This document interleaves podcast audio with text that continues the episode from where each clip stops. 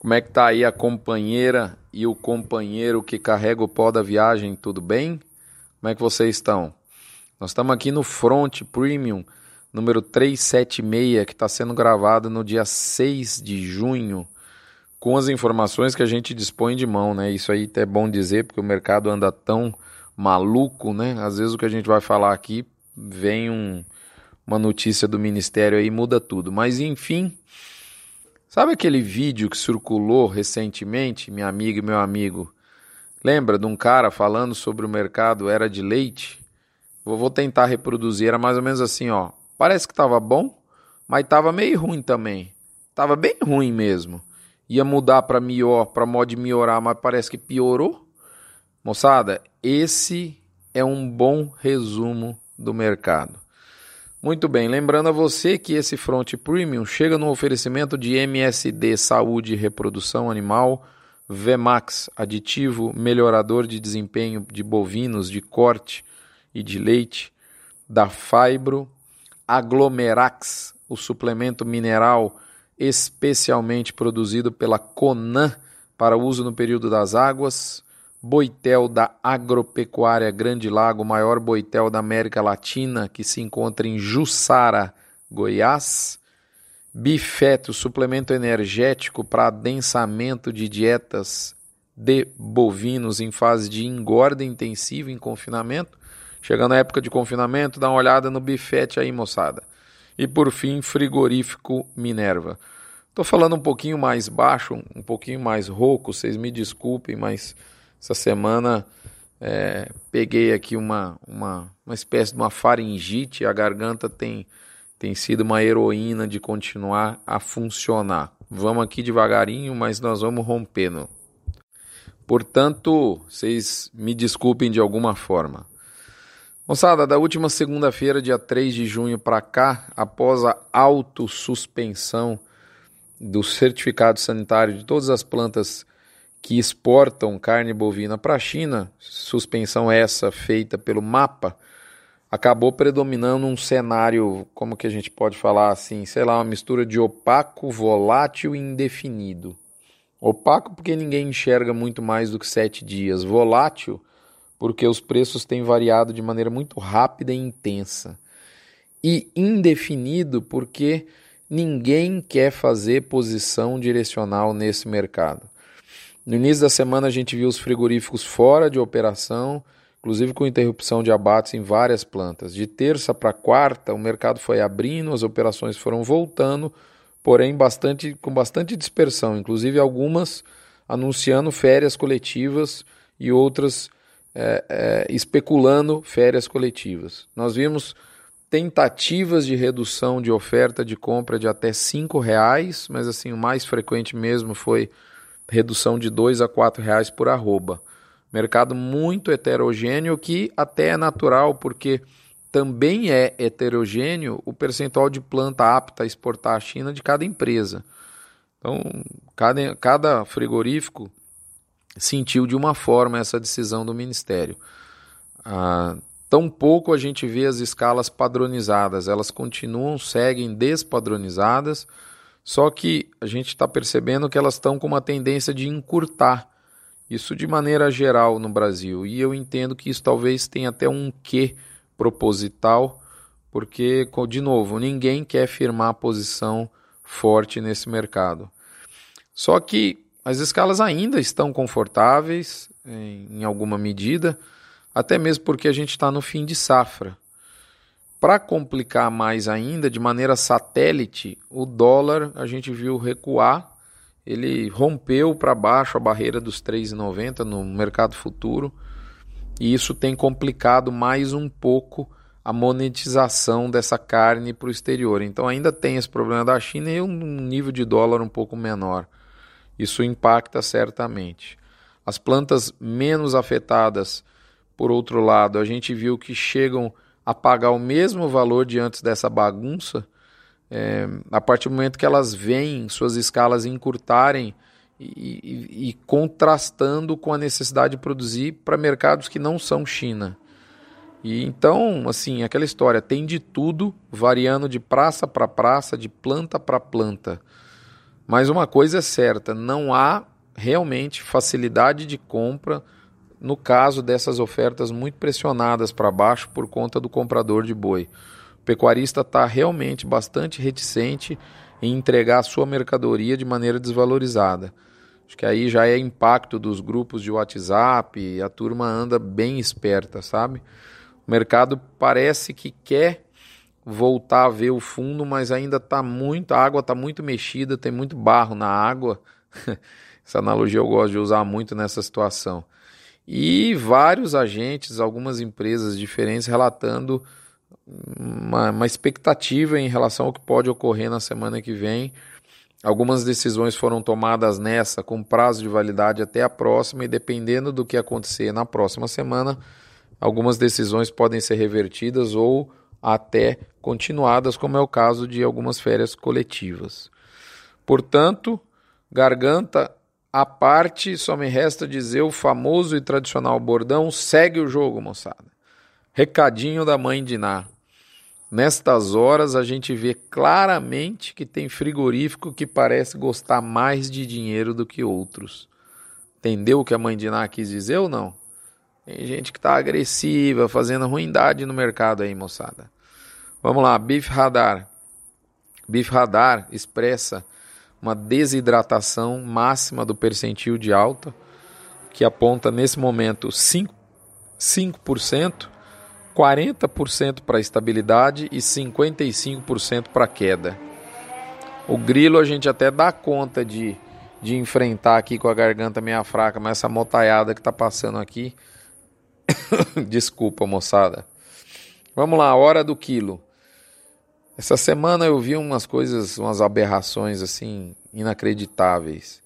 Comprador de gado gordo dizendo assim, ó, abre aspas, a arroba em São Paulo tá recuando 10 reais, moçada.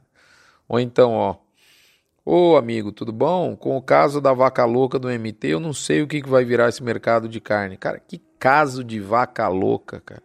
Caso de vaca louca atípico, dobra a língua, meu amigo.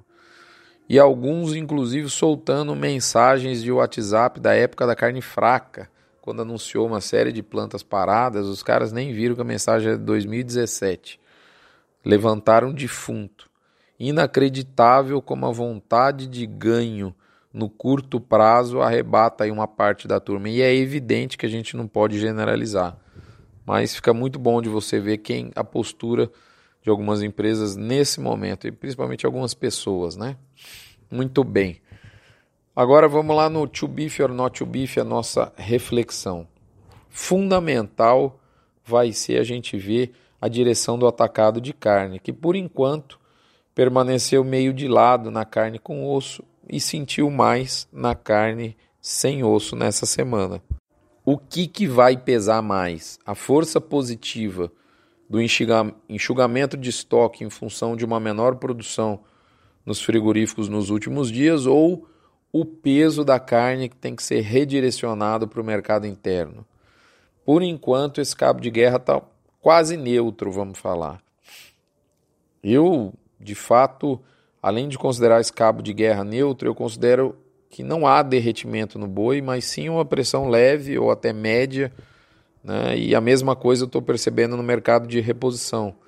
Começa a ter uns resultados diferentes em leilão, maior defesa, então a gente está percebendo o impacto que já está chegando na reposição também. Pessoal, vamos agora para o lado B do boi? Vamos lá. Vamos primeiro dar uma alinhada no ocorrido. Aconteceu que uma vaca de 17 anos foi encontrada caída na inspeção antemortem no dia 5 do 4, lá na cidade de Nova Canaã do Norte, lá no Mato Grosso. Esse animal teve seu, seu todo o seu tecido retirado da linha de produção, é, muito antes do animal entrar para a sala de abate. Tecidos foram enviados para o Laboratório Nacional de Pernambuco, referência, e também é, que, que também apontou o mesmo resultado do laboratório da Agência Canadense de Inspeção de Alimentos no dia 31 de maio. É, os, dois, os dois laboratórios, tanto o brasileiro quanto o canadense indicaram realmente de maneira cabal que era um caso atípico de EEB, encefalopatia espongiforme bovina ou vulgarmente chamada de vaca louca, tendo sido, no nosso caso do Brasil, o terceiro caso.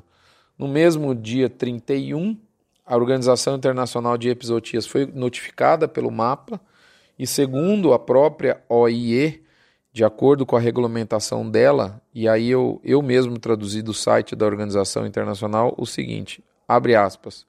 Para fins de reconhecimento do status de risco para EEB, uma EEB atípica é uma condição que ocorre espontaneamente em toda a população de bovinos em uma taxa muito baixa de ocorrência. Portanto, esse evento não tem nenhuma influência no status de reconhecimento oficial do risco de EEB no Brasil. A investigação se encontra concluída. Fecha aspas. Tradução do site, como eu disse, fui eu mesmo que fiz e nada está mais claro no outro trecho trecho. Abre aspas. O evento está resolvido, nenhum outro relatório será adicionado nesse caso. Fecha aspas. Moçada, não tem como ser mais claro. É uma verdade é, indiscutível, irrefutável, incontestável, insofismável. Arrume o adjetivo que você queira. Não existe problema sanitário no Brasil. Porém, no dia 3 de junho, última segunda, como você sabe, o MAPA impôs preventivamente a suspensão da certificação sanitária internacional de todo produto bovino brasileiro produzido e expedido após dia 31 de maio, oriundo de qualquer planta habilitada. No comunicado, o MAPA diz que considerou o item 4 do artigo 4 do protocolo provisório bilateral firmado entre Brasil e China, inclusive deu o número do documento. Esse acordo bilateral acabou sumindo protagonismo perante as regras da OIE, na visão do nosso Ministério da Agricultura. Esse acordo ele é mais exigente que a OIE e o mapa considerou que é ele que vale. Há até uma discussão que veio a público essa semana de algumas pessoas, o líder que assinou esse projeto é, esse acordo bilateral, inclusive pelo que me consta, isso data do governo Fernando Henrique Cardoso. E segundo é, a pessoa que liderava essa área, ele, na visão dele, essa autossuspensão não seria necessária. Vai saber, né? Filho feio não tem pai, como diz minha família, mas é, na visão de toda forma de quem está hoje à frente da pasta, a atitude de deslistar preventivamente as plantas era necessária. A gente até pode discutir se o mapa está querendo parecer, vamos falar assim, ser mais realista que o rei, ou seja, mais exigente que a Organização Internacional de Episotias, porque é mais ou menos como se o mapa tivesse pedido para um juiz chinês, Brasil e China jogando futebol, o juiz chinês teve um pênalti é, contra o Brasil e o próprio goleiro brasileiro pede que o VAR seja acionado para validar o pênalti contra si próprio. A gente até pode pensar isso do mapa, né? Sinceramente, foi uma atitude que me surpreendeu. Mas a gente não pode dizer que o mapa está sendo lento e não transparente. Muito pelo contrário, ele demonstra credibilidade máxima e talvez é uma questão de dar um passo atrás para dar dois na frente. Só que o problema é que esse, esse passo para trás tem um custo muito alto, né? principalmente para quem que você sabe aí. Né? A questão central, na minha visão, é o seguinte: quem fechou a exportação foi o Brasil, mas a reabertura está na mão dos chineses e eles não deram prazo para avaliar. Esse é o ponto. Quanto tempo vai demorar para reverter esse caso? Tem gente falando em uma semana e tem gente falando já em mês. Né? É impossível saber, a verdade é que ninguém sabe nada. No fundo, o que a gente está vendo, na minha visão, a conclusão que eu chego é que toda enfermidade animal de interesse socioeconômico ela tem início, é, tem de início uma fase técnica, onde obviamente impera a questão sanitária propriamente dita, mas depois dessa fase resolvida, começa, vamos falar assim, uma fase comercial, onde impera a força de negociação de cada parte desde que estejam respeitadas as regras da OIE. E é o caso, é exatamente o que está acontecendo. ninguém está desrespeitando a OIE, só que o Brasil firmou um acordo é, infirmável, né? vamos falar assim, né? já inventando aqui uma palavra.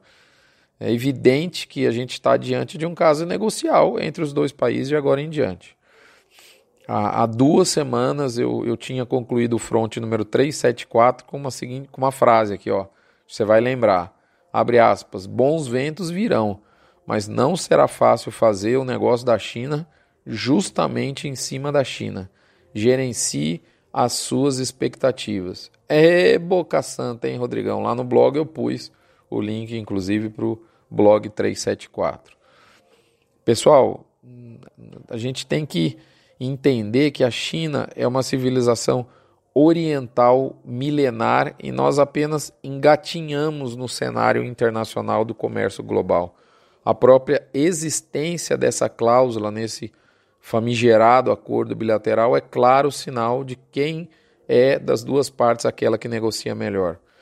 Na minha opinião, pesa sim o fato de que, apesar de sermos um potencial e já pleno, gigantesco, com força no agro global, nós somos, nós, Brasil, somos pouco mais de 1% do comércio mundial internacional. Nesse ranking de comércio internacional, que é o ranking da OMC, ele é liderado justamente pela China e o Brasil ocupa a 27 posição atrás de potências como Vietnã e Malásia. Olha só, moçada.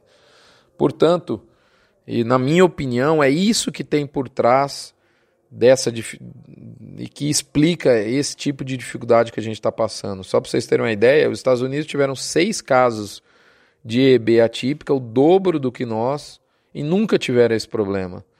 É essa, é, vamos falar assim, esse, esse, essa pequenez no, no cenário comercial global, na minha opinião, né, aos meus olhos, é isso que tem por trás dessa decisão do Brasil. A gente é cachorro pequeno e a gente aceita algumas regras que o Brasil dificilmente vai vai no, tem pá, tá, se vocês não abrirem, nós vamos fechar. Ó, esquece, nós não temos esse poder de barganha que os Estados Unidos têm, por exemplo. Estados Unidos e China, sim, isso sim é briga de cachorro grande. E a conclusão é que nós perdemos todos, toda a cadeia, mas principalmente perde o produtor brasileiro.